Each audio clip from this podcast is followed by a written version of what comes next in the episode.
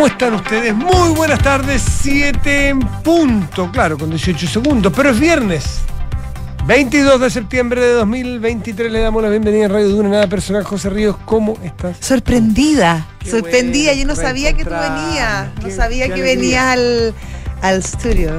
Estoy muy emocionada, sí, muy feliz, debo decirlo. Un viernes, para, para pero es que yo estuve una semana fuera, venía Sí. Llegar un viernes es curioso porque ahora viene el nuevo fin de semana. Qué rico. Realmente, si yo me sintiera ah, que me estáis cansado, pero ¿de qué? No, no, Ya el descanso total. qué rico. Cortar el año, el 18 tiene esa maravilla de cortar el año. Tú sabes que Para los que pudimos tomarnos una, una semanita. tú sabes que el próximo 18 es ¿Es malo o bueno?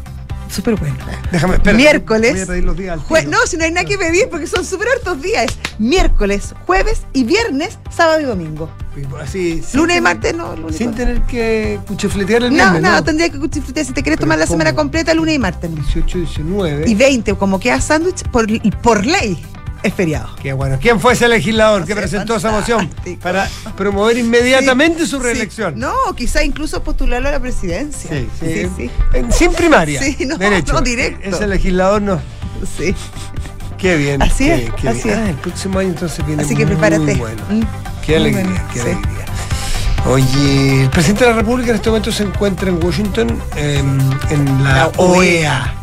Está en la OEA porque, lo dijo ayer, o anteayer el ministro, Juan- el, embajador, Juan embajador. Gabriel Valdés, porque se está inaugurando un memorial o una no, placa. es de- como una placa de la entrada de la OEA que le pusieron Salvador Allende. Es como bien importante. Claro que sí, claro que sí. Sí.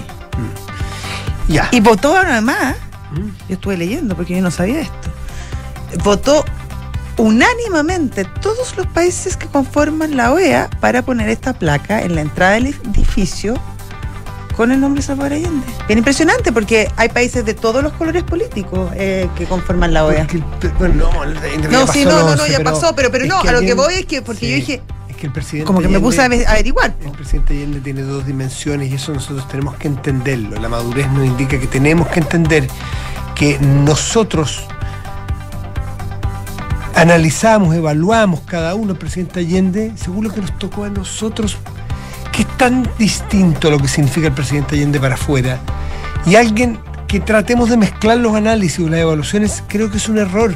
Son parámetros distintos. Es como, pues la analogía, es cuando uno mide pesos con dólares. No, no hay, no hay, no, hay que relajarse cuando uno no puede estar calculando todo. Claro, uno lo, la- significa, Lo es cosa de mal. ver la cantidad de homenajes, es cosa de ver la cantidad de plazas o de calles con el nombre ahora está, está, está del presidente Allende y gente de derecha, de centro, izquierda, porque claro, alguien dirá, ¿por qué no vivieron en Chile? Por supuesto, Sí, pues, por eso análisis probablemente por eso es, claro. Y eso hace que, en cambio, empezamos a ver, y fue la novedad, creo yo, de este, de este 50 años, en que hay mucha gente de izquierda, incluso muchos de ellos que trabajaron en el gobierno del presidente Allende, que han, con el paso del tiempo, han logrado hacer matices y tener análisis crítico del presidente Allende. El mito de Allende en Chile ha ido mutando al análisis que durante muchos años no se pudo hacer.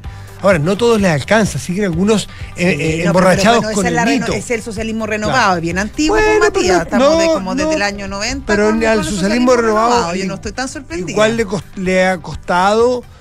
Una cosa es analizar el socialismo y la forma de gobernar, porque eso lo hicieron en el 90 y en el 90 entró un socialismo renovado Sí. a Chile a gobernar. Y, y bien crítico de lo que habían hecho durante la Unidad pero Popular. otra cosa es al propio presidente de la República. Ah, Los bueno. libros han. Entonces, hay algunos que siguen mareados con el mito del presidente Allende, hay otros que hacen un análisis crítico con lo bueno y con lo malo. Pero afuera es un análisis totalmente distinto. Es que es desapasionado. es desapasionado y es una figura que, que tiene cosas muy interesantes.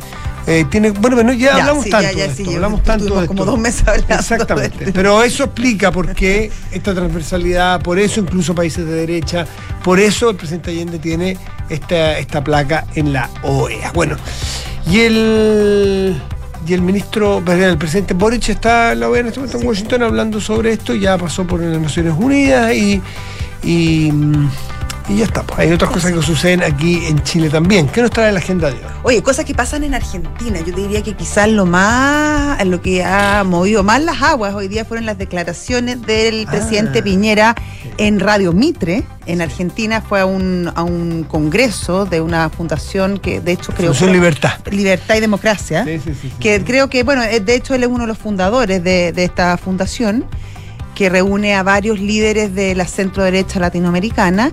Bueno, y antes de- de- La del, Congreso eh, va a una, a una, a una entrevista en Radio Mitre. Esta, esta, esta, esta organización o esta, Foro, que- no sé, este foro de Organización Libertad, de Fundación Libertad, eh, se juntaron en buena parte para, en este momento, Apoyar a ahora Bullrich. apoyar a Patricia Claro. Bullrich con mucha fuerza que está eh, aparentemente quedando fuera del balotaje, si las encuestas funcionan. Pero Exactamente. entonces Macri, Piñera, etcétera, van a Ahí, a tratar darle un espaldarazo. Claro, exactamente, ese es el contexto. Pero Ya. allí. Bueno, y ahí va a, esta reunión, va a esta reunión en Radio Mitre y bueno, eh, se pone a conversar, un poco a analizar el proceso de- del estallido social y lo que y, y en el fondo también los problemas que está viviendo la democracia en latinoamericana. Y en ese contexto, un poco también inducido por las preguntas que le hacía el entrevistador, se manda. Feynman. ¿Ah? Feynman. Se manda la siguiente declaración, que él Mm. fue víctima de un golpe de Estado no tradicional. Mm, Y bueno, esto obviamente eh, ha generado bastantes olas, sobre todo en Chile, por las consideraciones que tiene obviamente eh, un golpe de Estado en el contexto chileno. En este, en este mes. en este momento, en este mes, con todo lo que hemos venido discutiendo. Y porque, claro, si bien di- él dice que no es tradicional, porque obviamente para que haya un golpe de Estado tienen que, tienen que, tienen que participar las Fuerzas Armadas y en este caso no pasó, él dice que, claro, que él fue víctima de una violencia, de una irracionalidad, donde los terroristas y los violentistas estaban dispuestos a todo. Y él cree que, claro, que en ese sentido hubo, hubo, hubo quizás el intento por un quebrantamiento democrático desde el oficialismo y desde la y desde sobre todo desde el mundo del socialismo democrático y también de Dignidad dicen que esto no es así que obviamente no fue un golpe de estado y que no hay que confundir manifestaciones Movilización. movilizaciones eh, No, con golpe, violencia. con violencia. Esa fue la respuesta presidente Claro, eso fue lo que dice, pero a ver, yo no creo que Piñera en su declaración, que que yo creo que no hubo, mi opinión personal es que no hubo un intento de golpe, sí hubo muchísima violenta, violencia y sí hubo momentos donde estuvo en peligro quizás la democracia, o sea, cuando sale Tellier, el expresidente del Partido Comunista, a pedirle la renuncia a Piñera al día siguiente. eh, claro, uno dice, pucha, nuestra, nuestra democracia está, está complicada, pero finalmente logra eh, buscar el, el río se encauce finalmente hay una salida súper democrática institucional a todo el problema. Pero también creo que el presidente Boric, de alguna manera, también suaviza demasiado la situación, porque acá no solo hubo manifestaciones. Claro. Sí hubo manifestaciones, sí, un par, pero también hubo una violencia extrema y sí hubo un grupo que estaba dispuesto a todo. Yo creo que no sé si. El presidente Piñera es una frase que improvisa, no, no es una Claro. declaración. Por lo tanto, él tendría que entrar a profundizar y explicarla. No sé si hubo un intento de golpe ese día, como son los golpes. Es que, ojo, también es interesante porque él dice: los golpes hoy día no son como antes. Sí, porque los está en este golpes contexto, militares. claro. Así como requete contra, sabemos que las dictaduras no entran al, go- a los- al- al poder como entraban antes con golpes, Mm. sino que hoy día son autócratas que se convierten o de. o Derivan. de- derivan Sí. de, de- de- de- de demócratas a tipos que nunca más los sacas del poder, Erdogan, Putin, etcétera, etcétera, etcétera. Oye, no- Ortega. o- o- claro, y no con golpes. Mm.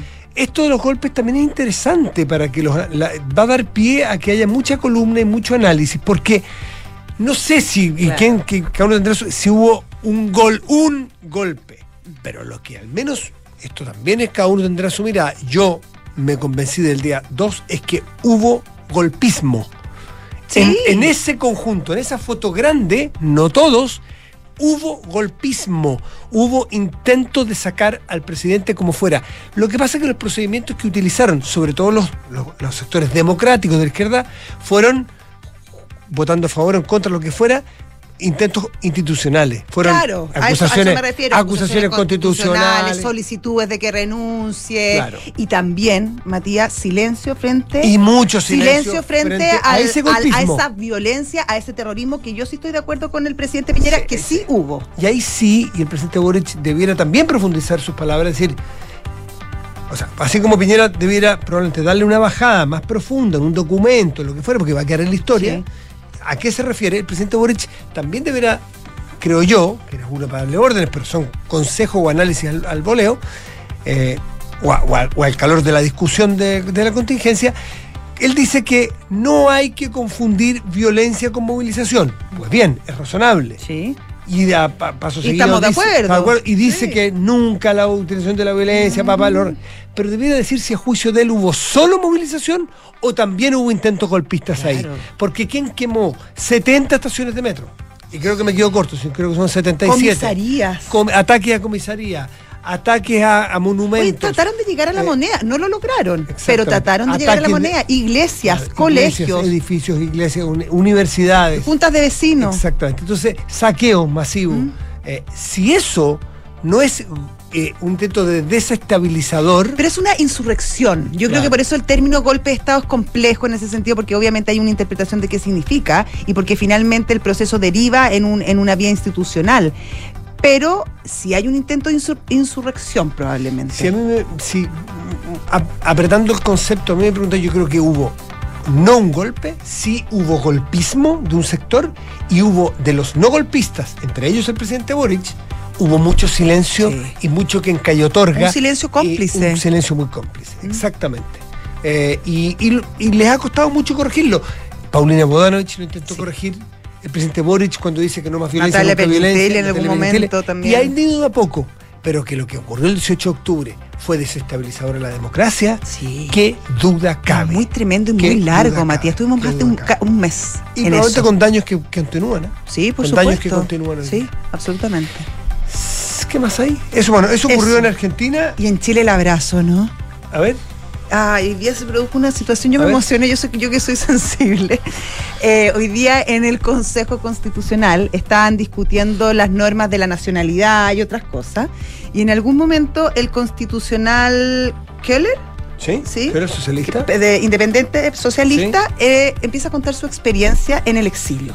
Y que había sido muy duro y que por eso para él eran tan importantes eh, los artículos que se estaban discutiendo hoy día sobre la nacionalidad, etcétera. Y termina de hablar y el consejero republicano eh, Paul Sfeir ¿Mm?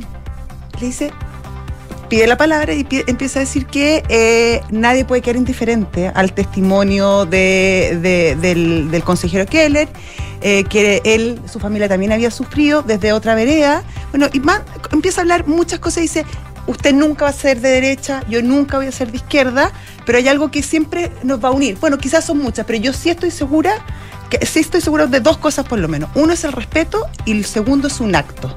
Y se para con una bandera que estaba que la tenía en su Mm. puesto, va cruza el hemiciclo hacia la parte donde está la izquierda, el oficialismo. Se acerca a, a Keller, le pasa la bandera y lo abraza Mira. largamente. Y ahí se paran todos los consejeros. No, no se paran, empieza un aplauso, algunos se paran, otros no. Pero fue un momento muy bonito, más allá de las miles de diferencias que han habido en todo el Los proceso. momentos que construyen Sí. cambios. Identidad. en- en la eso, eso, eso es nacionalidad también, Claro, a mi gusto. Que construyen cambios políticos, porque los cambios políticos tienen que partir porque alguien abrace el del frente, con que alguien haga el famoso, y aquí nosotros repetimos aquí hasta el cansancio la palabra matiz, que el matiz es todo lo contrario del blanco y negro. Obvio, todo lo aprendí en artes plásticas en tercero básico. Y el matiz es grises. Y en los grises nos encontramos en algún punto. En el blanco y negro es imposible. Tú tomas blanco y yo tomo negro. Y, y- y esos cambios, esas dadas de mano, esos símbolos, por ejemplo, me acordé, ya que en los gestos de los 50 años, me acordé que leí la historia de, o me la, más bien me la contó Andrés Saldívar, cuando le tocó recibir en el Congreso Nacional, cuando estaban velando a Patricio Elwin, recién muerto, y llega Carlos Altamirano, su más enconado adversario Claro. político, llega con noventa y tantos años, con un- Una dificultad muy compleja para caminar, llega con su bastón y sube y pide permiso para hacerle guardia a Patricio Elwin, alguien dirá, ah, güey, Claro. pasado 30 años, media gracia. Mira, siempre descreídos de todo. Pero esas cosas hacen clic Sí, en la gente. Dicen, supuesto. hay humanidad, hay voluntad, Compasión. hay compasión, hay, hay ponerse en los zapatos del otro. ¿Por qué el otro vivió Claro, lo que y, yo hizo? te- y en el fondo no vamos a pensar nunca igual, pero yo te respeto. No, y que si no nos ponemos de acuerdo en nada, esto que tenemos en común se nos va a ir al carajo a los dos. Claro, Que no, es el sí, país, la sí, sociedad, la convivencia. Pero claro, en el fondo el, el gesto era muy bonito porque era el respeto y también el abrazo, porque va más allá. No es solamente que yo te respeto y buena onda, es como yo me acerco a ti y, y le entrega la bandera que es un símbolo, somos todos chilenos en esto y esto. Bueno, a mí me emocionó mucho el gesto. 7 de la tarde, 15 minutos, estás en Duna. Nada personal.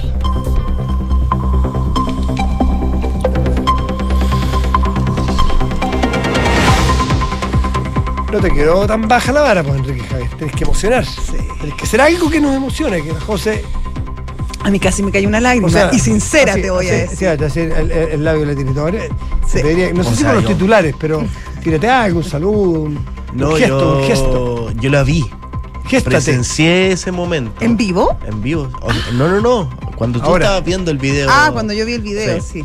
Eh, Y en pie de cueca, supo que se puso de pie y se puso a bailar. No, No, no, no, no, no, fue no. un momento mucho No, pero la más sentimental. no, si la cueca es muy sentimental. Sí, no, pero no, no bailé cueca. Deja que cuente el momento. Y bueno, y la José eh, dijo, leyó la noticia, el, el- el titular completo dijo, a mí estas cosas me emocionan, así que voy a ver el video.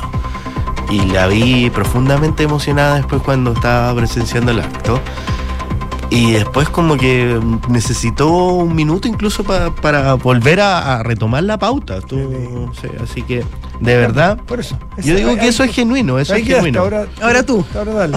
¿Cuál No, el No, siguiente dale, dale, paso? no te sientas impresionado, pero. Yo no tengo nada pero para emocionar a nadie. país un gesto. Eh, no ninguno. ¿Qué puedo proponer yo, un simple periodista? Y nada más. Ay, so- Ya, oye, listo. somos todos simples periodistas acá. acá hay tres simples Ese periodistas. gesto de humildad a tu No. grandeza, a mí me, dejó, me deja también emocionado. ¿eh? No, si yo lo único que quiero es que, que nos abracemos todos. Si Y eso que se te acabe la alergia. Y que todo. se acabe rápido la primavera. Ya, vamos, con los Que titulares. empieza mañana.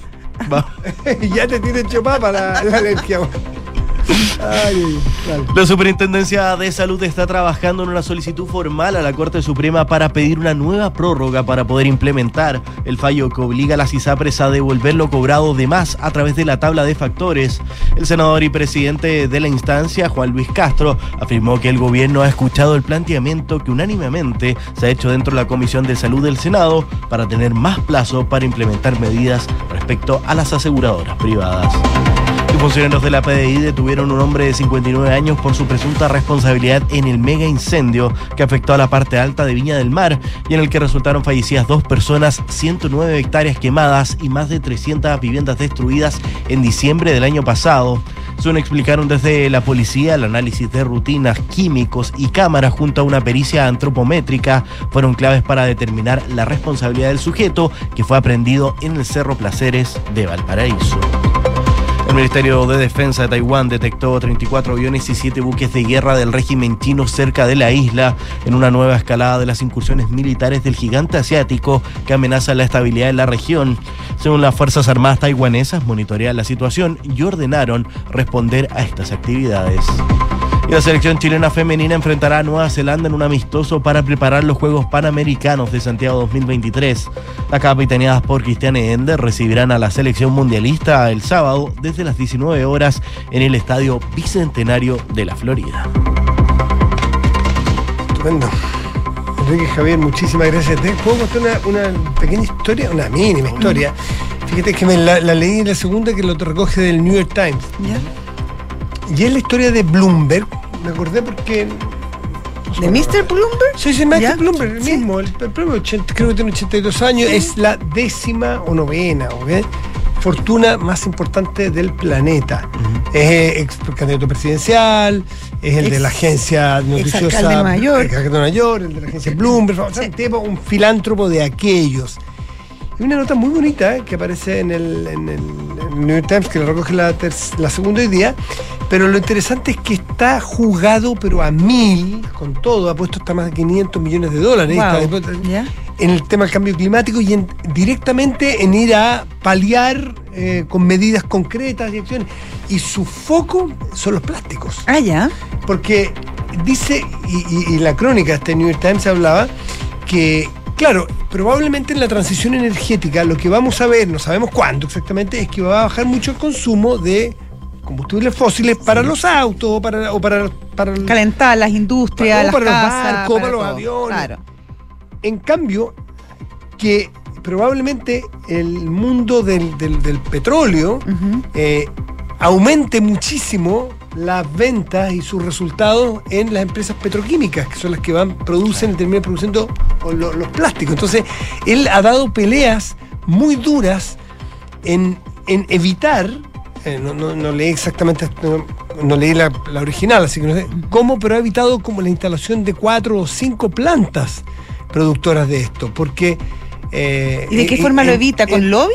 No, no, no, sino que fi- financia alternativas, ya es que no me acuerdo exactamente, pero es el, el mundo, y me acordé, ¿sabes? Porque lo que es tan sencillo como que eh, yo estaba en Chile, ustedes saben, y te- tenía una, una, una- o sea, res- res- uno se recicla ya. La dificultad que hay en Chile, eso que hemos mejorado mucho, creo yo, sobre todo en muchas comunas eh, de ciudades grandes, la dificultad que hay para reciclar. O sea, prácticamente cuando uno tiene, yo tenía una bolsa completa de productos que había separado con todo. Y la verdad que hay que buscar y rebuscarse el lugar donde reciclar. Imagínate en una isla lo importante que es reciclar. pero bueno, en todas partes, pero en una y esto isla lo- yo, que- y este yo sé que es un tema, no es que yo sea el gran reciclador ni mucho menos, yo soy igual que ustedes, tengo la mínima conciencia básica que todos tenemos ya porque hemos mejorado en esto. Oye, yo los niños encuentro que han ayudado mucho Claro, en eso. Pero es Sí. que rebuscársela, porque quizás no están, pese a que hay una ley REP que pone bien los incentivos, que los productores tienen que pagar parte del reciclaje, sí, pero de todas maneras, el, esto es un círculo virtuoso, que hay gente como Bloomberg, por eso me acordé, que está imponiéndole mucha inversión a grupos que están haciendo trabajos justamente para diseñar buenos planes de Claro. incentivo, porque al final esto es la economía. al final, porque tampoco, claro, tienes que buscar final, fíjate, le- trabajo para las personas mira, y, y elementos que sirvan en vez del plástico. Mira qué significa. Claro, obviamente. Claro. Pero el plástico es malo per se. No, el plástico tiene cosas fabulosas. Pero el plástico hay que reutilizarlo para que sea fabuloso. Pero mira, esto es un dato. Un dato. Los números no me los sé exactamente porque no están actualizados. No los tengo actualizados, pero usted va a entender inmediatamente qué es el concepto. Si tú una botella PET, de una, mm, de un agua mineral, de una, de una coca, una Pepsi, da, da lo mismo. Da lo mismo. La típica de dos litros, ¿vale? Un fardo, un fardo de eso, ¿cómo se llama? Apretado, Prensado, sí, ¿cómo se llama? sí, sí, Eh, compri- eh, Comprimido, com- no, no sé. comprimido la palabra, Bueno, pero. pero ya, juntos eso sabemos apretado, lo que estamos ya. hablando. Bien apretado. Un fardo de esas. De, de- de esas botellas, así que tú la pones en una tapa y lo tiras a un re- reciclaje y lo metes en una fardadora y lo apretas, lo apretas, lo imprime. Ya, un fardo de eso, estas cifras son inventadas por mí, no son las exactas, vale 100 pesos. Un fardo, igual, pero sin la tapa, solo la botella, con la etiqueta, vale 150 pesos. Ojo, las proporciones y las cifras las inventé yo en este momento, no son las reales. Un fardo de solo el PET, o sea, solo Sin el plástico, etiqueta, sin, sin- etiqueta y sin, sin la tapa, tapa. 200 pesos. Eso te lo compran en el mercado. ¿Qué significa eso? Que el mercado funciona, aunque a alguien no le moleste, funciona. Entonces, el incentivo está es que si tú en- metes a reciclaje una botella limpia, es decir, sin la etiqueta, y sin la tapa, es más valiosa en el mercado, por lo tanto va a haber más gente interesada a reciclarlo. Y me imagino que hay un mercado para tapas también. Por eso, Claro. que- pero el mercado funciona, entonces, ¿y, y cómo lo vamos a hacer? ¿Depende del buenismo que todos estemos sacando No. la etiqueta? Depende de que nos eduquemos Claro. a entender de que una botella de la bebida que te gusta o el agua mineral que yo la tiro al basurero, eh, bas- perdón, a un reciclero, o sea, la tiro a un lugar para reciclar, pero si la tiro con tapa es menos deseable por el mercado. Y si la tiro con tapa y etiqueta es menos deseable. Entonces, esos son pequeños actos que solamente son cambios culturales que se demoran en 20 años a lo mejor. Pero ese tipo de cosas como el plástico nos inunda y no hay que odiar al el plástico. El plástico es fabuloso para muchas para cosas. muchas cosas. Pero usarlo bien, us- reusarlo para que no nos, no, no, nos no nos llenemos de. bueno, pues, claro. 7 con 24 estás en Duna. Nada personal.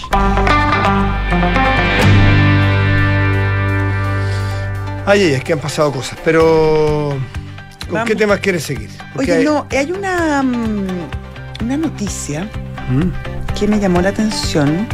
Que salió ayer, ¿te acuerdas que hablamos del tren de Aragua? Sí, sí, sí. y sí. de, de esta intervención que había habido justamente en, en, en- en- en Venezuela para atrapar justamente al niño moreno, que era el líder, y que, ¿te acuerdas que se había desaparecido y probablemente... ¿Cómo sí, contaste? Que lo buscaron lo en la buscaron, lo- o sea, de, no hecho, aparece. de hecho, para eso era el, el- el operativo. O sea, no lo encontráis en la cárcel. Y bueno, no estaba. no Bueno, y dice que claramente parece que justo aprovechó el operativo para escaparse. Bueno, Claro. ayer Matías eh, comenzó a salir hoy día en la mañana en varios medios chilenos y que obviamente causó muchísima alarma que el señor Moreno se había venido a Chile. El jefe del El jefe, imagínate. El mero jefe. O sea, el mero jefe que debe ser como de los tipos más malos del mundo. Sí, yo no me No, lo- pero de los más más malos. No yo, me lo quiero encontrar en un carro no, yo me cambio ¿no? veré al tiro. Me cambio veré al tiro y corro, corro, corro, corro, corro. Que Bueno, hay solo en el carro del metro que hay solo no, él. No, no, no. Dios mío, ya. Ya, bueno, pero ese señor, señor Moreno, se había venido a Chile y la verdad que está Sí, mm, todo el mundo muy alarmante, muy Imagínate, saltaron las alarmas, etcétera. Y, pero hoy, y esto lo digo como para la gente que sí estuvo al tanto de esta noticia, que fue bien popular en, Sí, en sí, redes vi, sociales, vi. sobre todo. Hoy día el subsecretario Interior, eh, subsecretario Monsalve, dijo que no hay ningún antecedente que este señor Moreno, que es el líder del Tren de Aragua, esté en Chile. Eh, es- Guerrero, el niño Guerrero. el- eso, Guerrero. ¿Por qué le puse Moreno? Bueno, No sé. Guerrero. El niño Guerrero. Sí, el niño Guerrero. Y, eh, de pero que obviamente había que estar alerta porque si hay una alerta internacional, y eso había que agradecerle al, al- gobierno venezolano, eh, que diera esta alerta internacional porque por lo menos en Venezuela no lo encuentran en ninguna parte. Wow. Claro, que es pura inteligencia y pura cooperación. Lo que hablamos ayer del tren de Aragua, el tren de Aragua está eh, contaminando a toda Latinoamérica y en cada vez se hace más grave en cada uno de los países. En Venezuela, qué decir, en Ecuador, en Perú, que se puso una, una excepción constitucional para poder controlar algunos sectores de, de- de grandes ciudades que están tomados, dicho por las autoridades, tomados por el tren de Aragua. En Chile sabemos que tenemos una contaminación O sea, eh, el clan de los gallegos, que es justo Que- el que está con el caso del juez de Arica, es un subgrupo. Es, es un, un, subgrupo un- de- del tren del agua. y, y- y Chile, una cosa es que nos queramos hacer los lesos, si queremos lo podemos hacer, pero no es un buen negocio, es como se hace trampa en el solitario, pero ahí hay un problema enorme también, donde, sobre todo en el norte, pero también se ha descubierto, y esto responsablemente dicho por fiscales y policía de investigaciones, se han descubierto células del tren de Aragua en nuestro país, muy lejos de la... De la, de- de la frontera norte, que es por donde naturalmente se Sí. supone que entraron. O sea, puede estar de Santiago al sur incluso. Y cuando arman estas células, y estas células se, se- se- se- se arman y se instalan, operan con mucha rapidez y curiosamente Mucho lo poder. primero que hacen, el modus operandi de ello es atacar a otros grupos y a otras bandas delictuales. No necesariamente van a la casa de la abuelita que No. está sola, Y los obligan a hacer cosas monstruosas. porque lo que hacen primero es, Sí. co- es controlar el, comillas, miedo, claro, el el negocio de la- del, del, eh, del- Del del- crimen. del delito y del crimen, y después, bueno, cobrarán los impuestos, cobrarán la extorsión, cobrarán lo que sea, son los amos y señores. Por eso es que copan y, y se toman eh, territorios Mm. eh, eh, en, en- en algunos países del mundo, en, Latinoamérica. Así Oye, que, sí, con respecto a este mismo tema para enlazarlo, hoy día el juez de, de Arica, el juez mm, el juez Héctor Barraza, Sí, pues, que tu- el que entregó lo- lo- los datos a, a la defensa justamente de este clan de los gallegos, tuvo, ¿te acuerdas que lo- la fiscalía se, no sé si se creyó, pero presentó una, una, una solicitud, también el gobierno, etcétera? Y hoy día declaró, fíjate, el juez Barraza y dijo que, mm, que, tú, que entregó los datos porque el debido proceso estaba siendo amenazado. Y acá me quiero detener un minuto porque efectivamente la ley considera eh, en ciertos aspectos que se le deben entregar a la defensa los datos de los testigos para que pueda preparar su defensa para un eventual juicio. Está bien. Sin embargo, cuando estamos hablando de este tipo de delitos, con la gravedad que existe, con los, me imagino, los operativos, son más de 40 personas entre testigos protegidos y agentes secretos, los de este caso. Eh, la delicadeza de, esta, de estas operaciones, la verdad que ahí uno esperaría mayor criterio, o al menos, en este momento, que el legislativo eh, co- reconsidere una, re- una redacción de esta ley, una revisión de esta ley, porque obviamente los contextos cambian. y las realidades también cambian. Por lo tanto, yo creo que sería una oportunidad quizás para revisar esta legislación y hacerse cargo también de las muchas críticas que se le hace, incluso algunas cortes, respecto al garantismo que tienen muchos jueces. En todo caso, el niño guerrero no, hay ningún antecedente. No hay antecedente, pero sí estamos todos muy alerta. Sí. Pero no hay ni un no- antecedente no de que esté en Chile. O sea, calma, vaya, al metro tranquilo, Sí, para no camine por la calle. susto instalado, sí, no, no, por eso es mu- es muy importante dejarlo muy claro. Porque, ojo, no se trata de fake news en este caso, sino que eran medios muy serios, Sí, medio- medios que chequean su información. que- Confiables. confiables, Sí. que tampoco dijeron que estaba, sino que se podría teme estar y que, podría claro, estar. To- ciertos hechos indicarían que. Claro. 7 de la tarde, 30 minutos, estás en Duna. Nada personal. Son los infiltrados en nada personal. A propósito del Consejo Constitucional, está Mariana Marusic. No es que sea una de ellas, pero sí nos viene a hablar sobre las medidas, sobre las votaciones, los temas económicos que allí se están discutiendo. Mariana, ¿cómo estás? Muy bien, ¿y ustedes cómo están? Bien, Muy Mariana. pues, muy bien. Qué bueno. ¿De cuáles hay que hacerse cargo? ¿De cuáles hay que revisar? Mira, yo vengo a hablar de las medidas que están ligadas más al ámbito económico, que ayer se votaron prácticamente todas ya eh, en el Pleno del Consejo Constitucional. Falta solo ver en el ámbito económico el tema del Banco Central, que se va a votar ya más hacia el final, probablemente en los primeros días de octubre. Eh, pero lo que se votó ayer es seguridad social, eh, libertad sindical, eh, salud también, derecho de propiedad, entre varios otros temas que, bueno, algunos de ellos eh, Lo de las playas también. también Sí. eh, el tema también de, de las contribuciones para la primera vivienda que se eliminan. Eh, la verdad es que hay algunos temas bastante polémicos, otros no tanto, eh, y les vengo a hablar justamente de eso, vamos a profundizar. Eh, partamos por seguridad social, si les Ya. parece.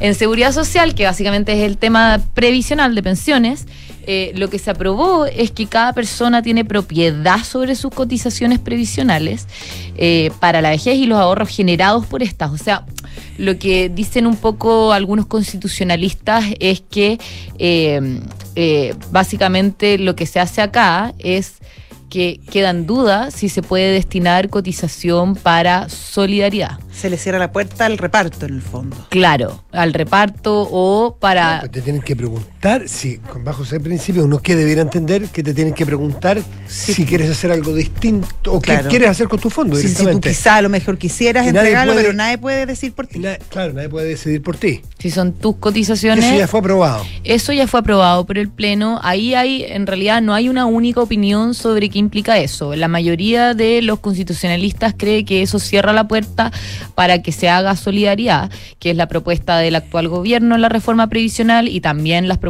que hubo durante el anterior gobierno de los expresidentes Piñera y Bachelet. Eh, pero hay otros que dicen, bueno, pero quizás al, al ser cotizaciones de cargo del empleador se puede destinar para eh, hacer solidaridad. Ahora, eso es una vuelta un poco más larga también. Eh, pero Ahora, la solidaridad sí se podría hacer a través de impuestos generales. sí, Ya, eso sí, sí, sin sí. duda se puede no hacer. prohibida la solidaridad no, en Chile. claro, o sea, No, no, pero no. que claro, igual va a haber pues, pensión eh, única garantizada y todo No, eso. básicamente lo, lo que acá di- dicen todos y lo que argumentaba eh, el mismo oficialismo, que no quedó nada contento con lo aprobado, es que eh, acá se está eh, básicamente dando más fuerza a la capitalización individual y a la, a la- a la industria de las AFP versus un sistema mixto que era lo que ellos aspiraban a hacer, donde haya solidaridad. Y por eso las críticas también, desde el oficialismo. Eh, del otro lado, claramente quedaron muy contentos porque era lo que siempre quisieron hacer, en- incluso en el proceso anterior. Eh, y se, se sumaron acá todas estas propuestas que era de Con mi plata no, no sé si se acuerdan, que es la iniciativa Bernardo popular de norma más votada, claro, que impulsa Bernardo Fontaine. Esa- esas son las cosas que se incorporaron. Después está, donde hubo harto cambio ayer, es en libertad sindical. Eh, ahí lo que se aprobó es que el derecho a huelga queda limitado a ser ejercido, ejercido solo en el marco de la negociación colectiva. Hoy, por ejemplo, eh, cuan- eh, según la jurisprudencia de la Corte Suprema y del Tribunal Constitucional, eh, la huelga puede ser ejercida no solo bajo ese marco, sino, por ejemplo, si una empresa eh, no tiene agua, eh, lo- los trabajadores se pueden ir a huelga. Voy a dar un ejemplo bastante simple. Pero ahora esto solo se deja para el marco de la negociación colectiva y también se estipuló que no puede eh, declararse en huelga los, los funcionarios del Estado, eh, de los, los servicios públicos, que eso también está hoy en... Eso eh, tiene que ver con la inamovilidad, o sea, es, un- es una contraprestación a la movilidad, porque todos los- no todos los empleados de Chile tienen esta inamovilidad o tienen estos resguardos, pero entonces sí pueden ir a huelga. Quien tiene asegurado su cargo in- inamovible, eh, es curioso o al menos es discutible que pueda tener derecho a huelga. Esa es la explicación por qué los empleados públicos no tienen derecho a huelga. Esa es la explicación y por otro lado... Pero hoy en día la NEF se va a huelga. pues, Sí, no, en la práctica ocurren Sí, no, igual no, los, la las verdad es que no le importa tanto. La verdad es que si bien hoy día también está regulado de esta manera, en que los funcionarios públicos no pueden irse a huelga, de todas maneras ocurre mediante paralizaciones y ahí es el, no sé, el mismo gobierno el que tiene que analizar qué hace para poder bajar la paralización. El servicio registro, el, re- el registro civil. Sí, ¿Cuántas veces se ha son- ido a son huelga? hechos, son eh, hechos fácticos, son, Sí. son ¿Te acordás una vez que se fue como a tres, tres meses en ¿Cómo se huelga? esa señora? ¿Se acuerdan? Bueno, son hechos consumados. Sí, eh, pero si esto fuese, si esto se, se permitiese, digamos, probablemente habría muchas más huelgas de las que hay hoy día. Eh, igual lo, lo que el oficialismo dice es que básicamente, o sea, quedaron bastante derrotados en este sentido porque ellos habían logrado en el texto del anteproyecto de la comisión experta darle muchos más eh, beneficios a los trabajadores eh, en el sentido de que, por ejemplo, eh, la huelga se pueda ejercer en todo ámbito y que también los funcionarios públicos pudieran ejercer la huelga, porque ellos lo que argumentan es que a nivel internacional la OIT establece que no solo los, los funcionarios del sector privado, sino también los del sector público pueden irse a huelga. Entonces, la verdad es que fue una gran derrota esa para el oficialismo también, eh, al igual que en seguridad social. Eh, lo que sí generó bastante polémica y probablemente es una de las normas transversalmente más criticadas es el fin del pago eh, de contribuciones para la vivienda principal. Ahí la verdad es que hay economistas, eh, constitucionalistas de todos los sectores que han criticado esta norma eh, por distintos motivos, principalmente porque dicen que esto tiene que ser algo regulado por la ley y no por la constitución, pero también porque los que critican la norma más en el fondo, donde lo que dicen es que básicamente es regresivo, porque finalmente esto, eh, esto hace que los, o sea, actualmente los que pagan más contribuciones y los que, los que pagan contribuciones al final son de las comunas más ricas eh, y también la- las personas de mayores recursos eh, y que se destinan justamente para financiar a las personas o a las, a las comunas de menores recursos. Entonces por eso ha generado bastante crítica, se aprobó con los votos más o menos justos y, y- bueno, esto en todo caso lo aprobado por el Pleno no es definitivo porque ahora vienen las observaciones que va a hacer la comisión experta después de que todo esto sea votado y en caso de que haya discrepa- discrepancias va a terminar todo en una comisión mixta. Eh, en derecho de propiedad, si recuerdan, en la convención, en el proceso anterior, fue uno de los temas más polémicos. la expropiación, el La- precio justo famoso. El precio justo famoso, claramente, sí. Y eso, bueno, ahora cambió. eh, hablan de que el expropiado puede reclamar eh, por, por este acto, digamos, eh, por el daño patrimonial efectivamente causado y que en, en cualquier caso la- Efectivamente, disculpa, eso tiene más que ver con el precio mercado.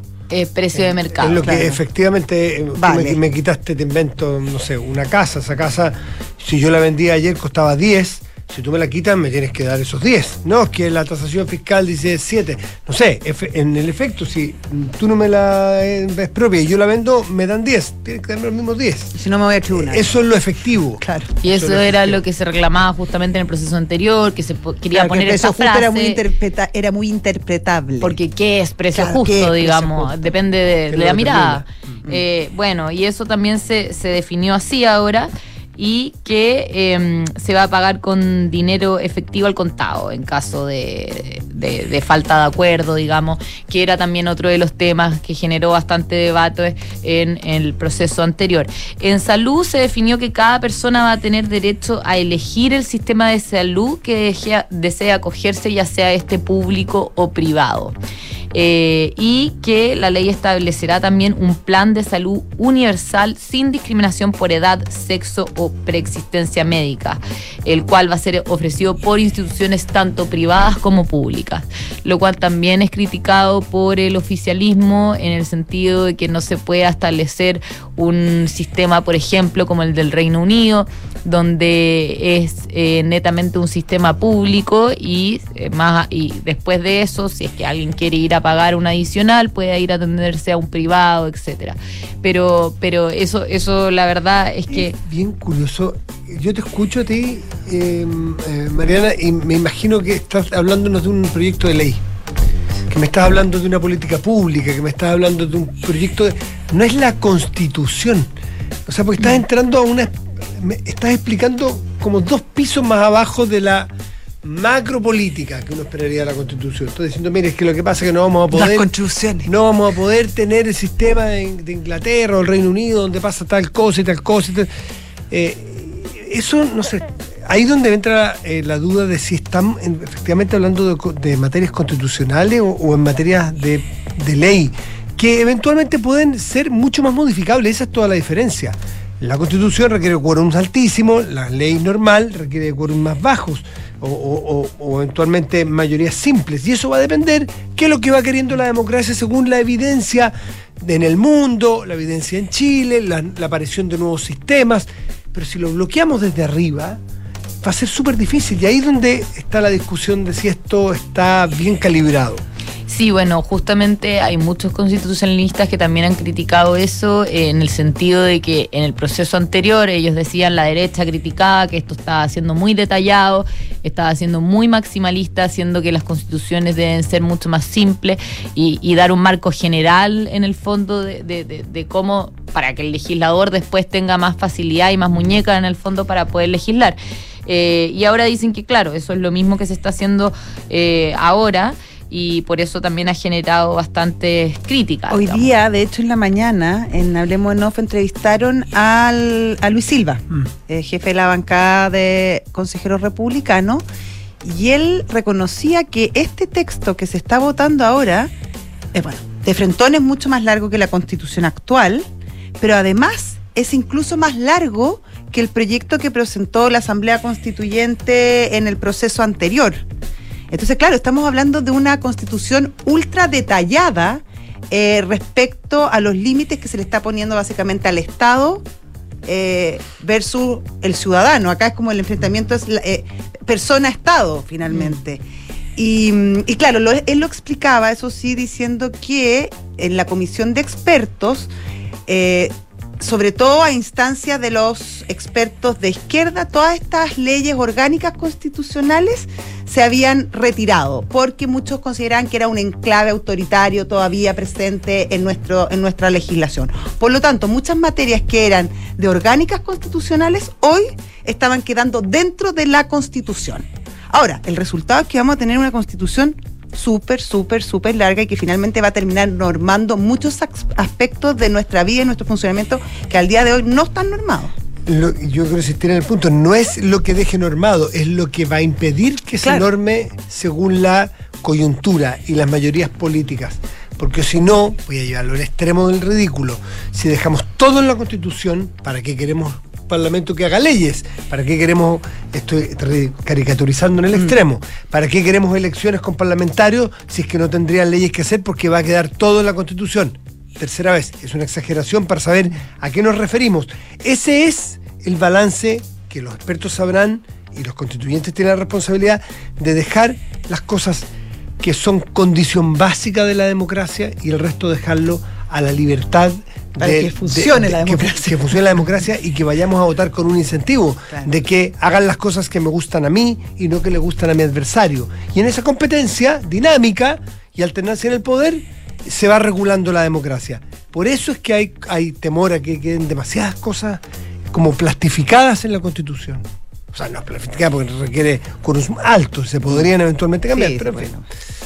Ya, pues, pues sonar todos los temas, Mariana. Sonar todos los temas y bueno, vamos a seguir hablando más adelante sobre cómo va avanzando todo este proceso y lo que se vote en el Banco Central también, que va a ser muy relevante. Una de las cosas que hoy es ley orgánica constitucional y ahora se deja en la Constitución. Gracias, Mariana. Muchas gracias. Que estén muy Hasta bien. la próxima Como semana. siempre, muchas Chao. gracias. Chao. 7 de la tarde, 44 minutos, estás en Duna. Nada personal. Y saludamos a nuestros patrocinadores. Doctorados de la Universidad Andrés Bello. 14 programas que contribuyen con nuevo conocimiento al desarrollo del país.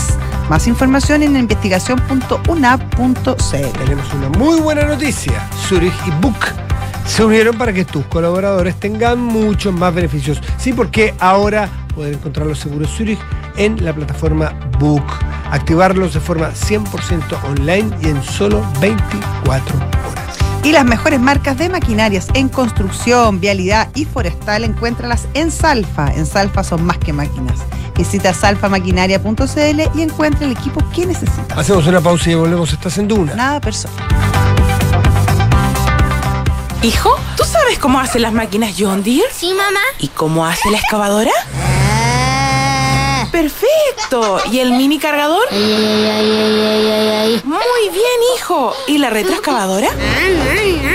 Salfa Maquinaria, con más de 85 años de experiencia en el mercado, es la solución para poner tus proyectos en marcha. Encuentra marcas reconocidas en el rubro de maquinaria de construcción, vialidad y forestal en cualquiera de sus sucursales a lo largo de Chile. Repuesto, servicio de postventa, el mejor servicio certificado y mucho más. Encuéntralo en Salfa. Cotiza en salfamaquinaria.cl y síguenos en nuestras redes sociales. En Salfa somos más que máquinas. Formar capital humano avanzado, que sea capaz de buscar soluciones a los problemas más complejos de nuestra sociedad, ha sido el objetivo que Universidad Andrés Bello ha fomentado desde la creación de su primer programa de doctorado.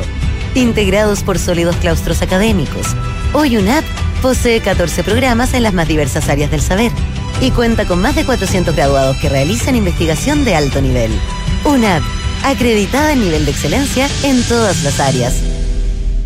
Amor, ¿te acuerdas que dijimos que este año íbamos a ahorrar y contratar unos seguros? Sí, deberíamos hacerlo. A mí me tinca en Zurich. A mí también. ¿Y los seguros dónde? En Zurich igual, po. Acuérdate que además de ahorro, también tienen seguros para todo lo que necesitamos, como seguro de auto, hogar y hasta seguro de vida. Me meto al tiro a Zurich.cl. Los riesgos de personas son asumidos por Zurich Chile Seguros de Vida S.A. Los riesgos de daños son asumidos por Zurich Chile Seguros Generales S.A. Fondos son administrados por Zurich Administradora General de Fondos. Infórmese de las características esenciales de los fondos, las que se encuentran contenidas en su reglamento interno. Más información en www.zurich.cl.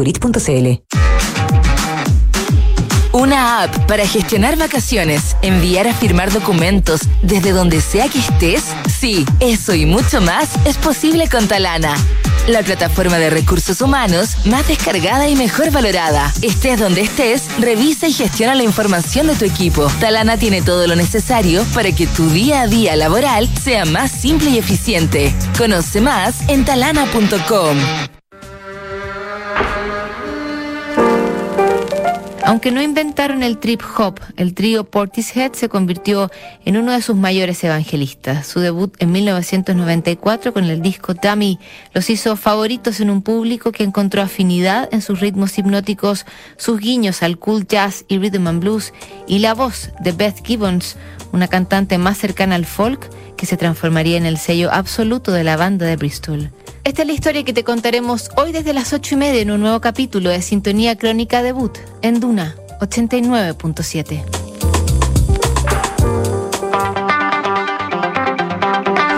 Siete de la tarde, 47 minutos, estás en Duna. Nada personal. Y tú sabes, tú sabes, eh, querida José, que estamos en medio del Mundial de Rugby. Nosotros somos como el programa oficial del Mundial de Rugby a esta altura. sea, por lo menos los que más entendemos. Sí, ah. sí, Yo he es aprendido mucho. Y tenemos un panelista. No, no, no me he aprendido. Yo no he aprendido casi nada, pero algunas cositas. Pero para eso hay que llamar a los que entienden. Exactamente. Y para eso tenemos nuestro invitado. Sí, que ya un Figueroa. amigo de la casa a esta altura del partido. Hola Arturo, ¿cómo estás? Arturo Figueroa, Hola. referee, referee de, eh, eh, oficial de Federado, federado de Sí. Chile. Exjugador.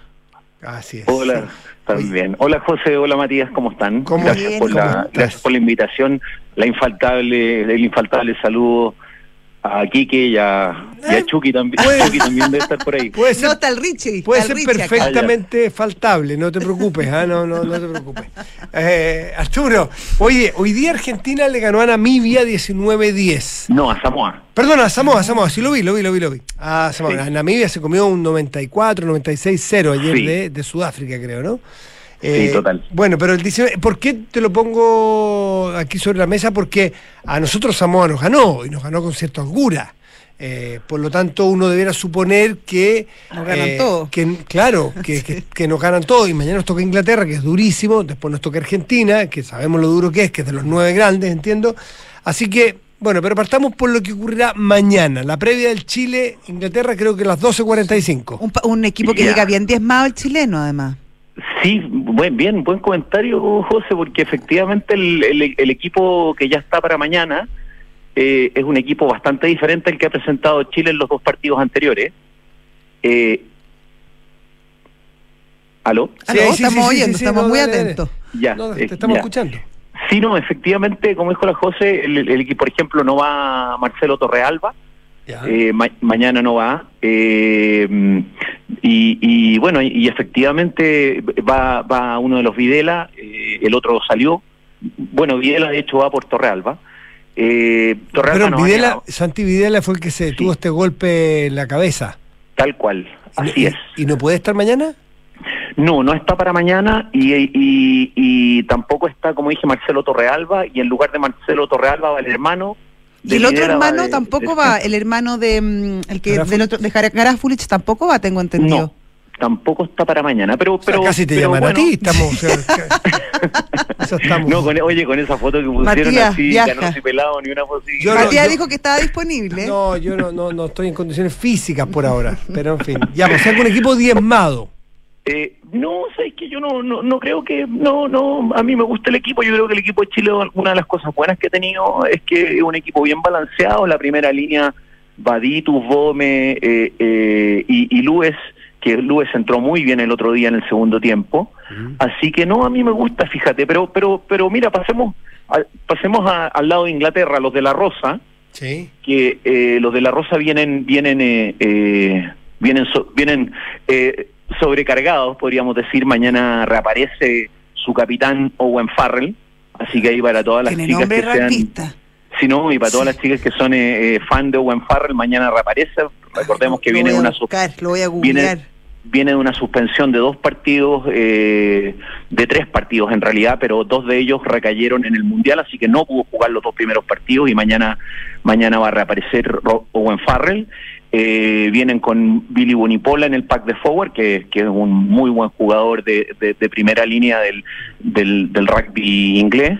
Eh, y va a la banca eh, George Ford, que fue el mejor jugador de la cancha en el partido contra Argentina.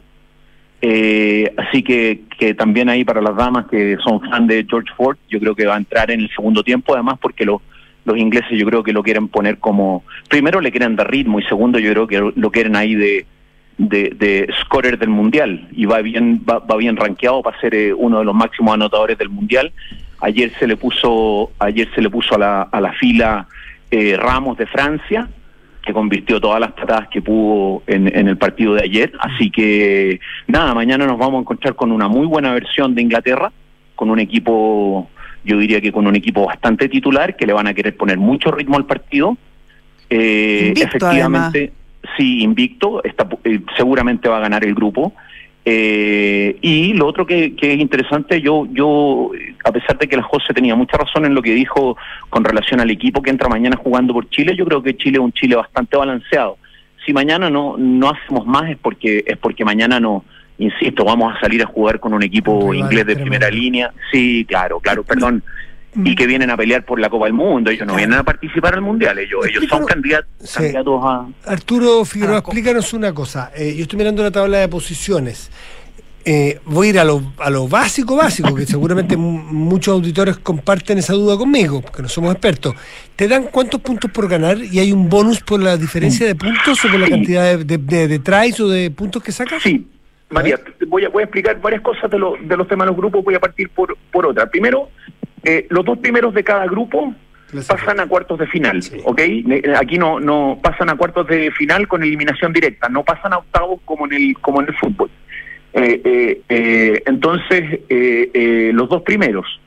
Y los tres, el tercero se va para la casa, el tercero, el cuarto y el quinto de cada grupo, pero los tres primeros clasifican inmediatamente y en forma directa al mundial siguiente. Eso es un tema bien interesante, por lo tanto, por lo tanto, eh, eh, Japón, Samoa, Argentina, el que sea que vaya a pelear por el tercer lugar es un tema no menor porque significa que inmediatamente terminando este mundial ya está clasificado para el próximo el mundial. tercero de cada grupo Sí, de ya todos los grupos. están, o sea, por lo pronto los dos primeros también. También. O sea, los tres primeros de cada grupo ya están en el siguiente mundial. Partamos por ahí. Ya. Ah, clasifican directo. Pero los terceros se van para la casa directo.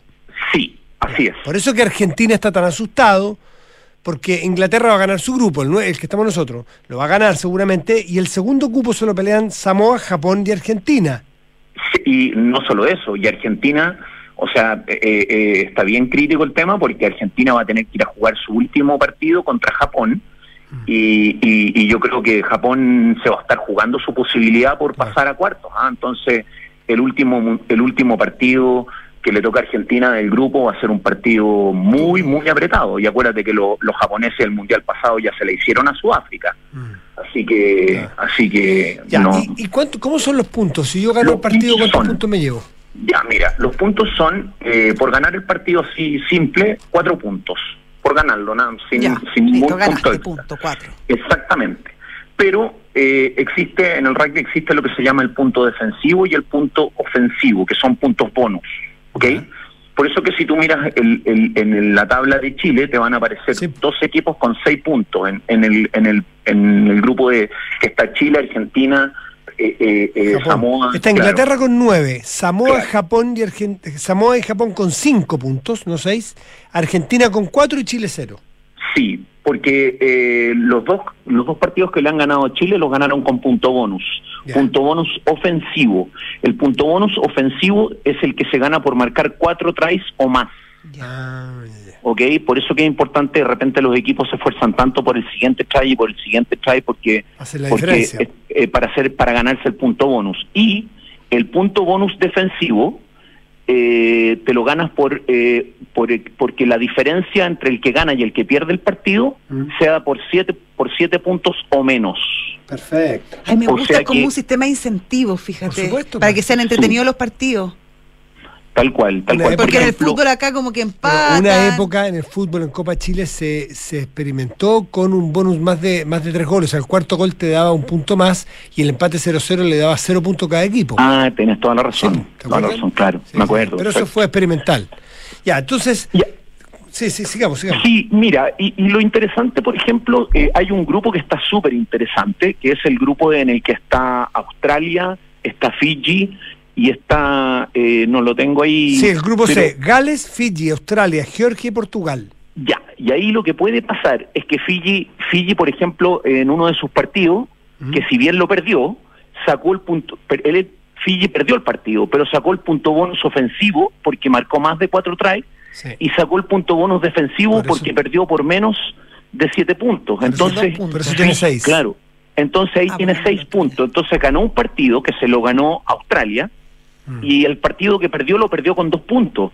Entonces eh, eh, ahí van, podemos tener la primera sorpresa del mundial, que es que Australia, que ha sido campeón del mundo, se queda fuera de la segunda fase. Pero venían con, según le leí a los expertos, venía con un equipo no tan espectacular. Muchos decían que se. Porque como clasifican dos, siempre se va a quedar el, el terc- En muchos grupos los terceros van a ser grandes desilusiones. En el, en, el, en el otro grupo, el de Irlanda, que es el actual número uno del mundo, está Sudáfrica y Escocia. Alguno de esos tres se va a quedar afuera. Y eso es muy Sí. fuerte.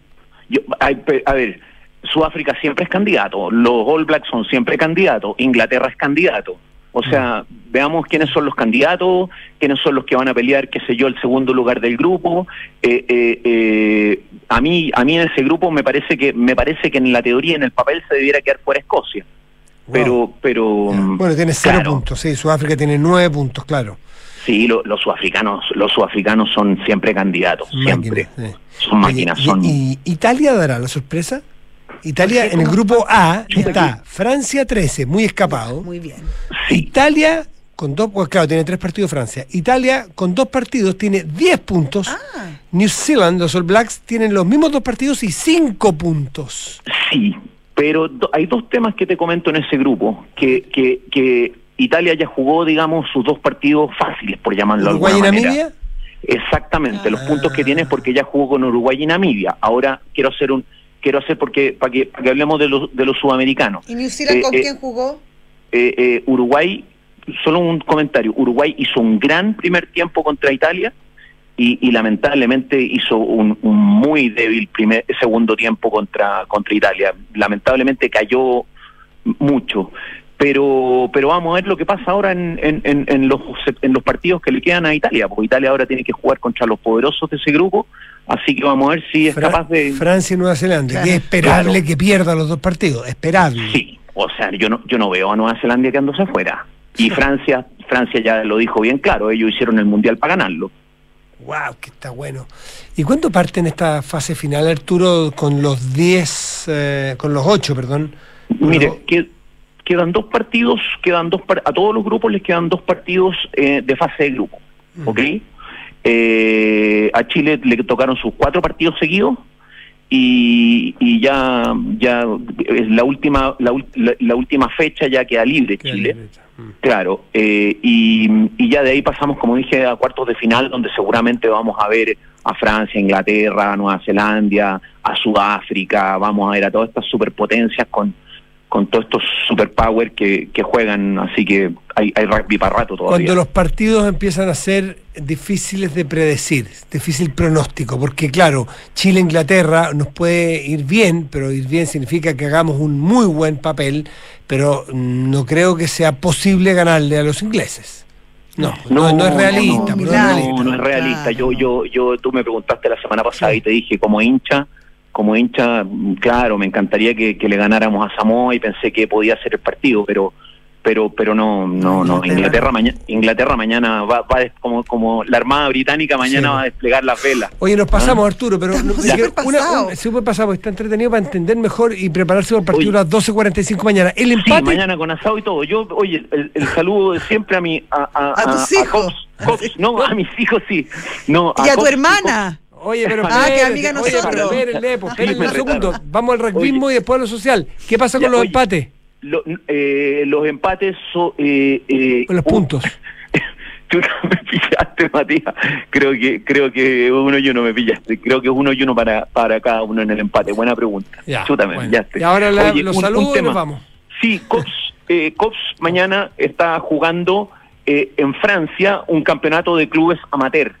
Ah. El, el primer equipo Cops, el mismo que ganó el que ganó el, el- el campeonato de Chile, está jugando a partir de mañana, ya empieza a jugar un campeonato de clubes amateur, así que ahí lo pueden ver en Instagram y, y los que se quieran conectar hay una conexión para ver el partido. Ya, querido Ya, Arturo. Matías, José, Oye, muchas gracias semana. por, muy bien. por los apuntes técnicos y estadísticos eh, del rugby. Sí, estamos entusiasmados. Que te vaya muy bien y gracias. luego. Ya, igualmente ustedes, Chao. un abrazo, que estén bien. Oye, nos pasamos, nos pasamos. Ya viene Arturo Fontena y Matías Rivas con Que nos están, terapia- pero pegando patadas en la puerta. Ya, Gracias, hasta mañana, buen fin de chao.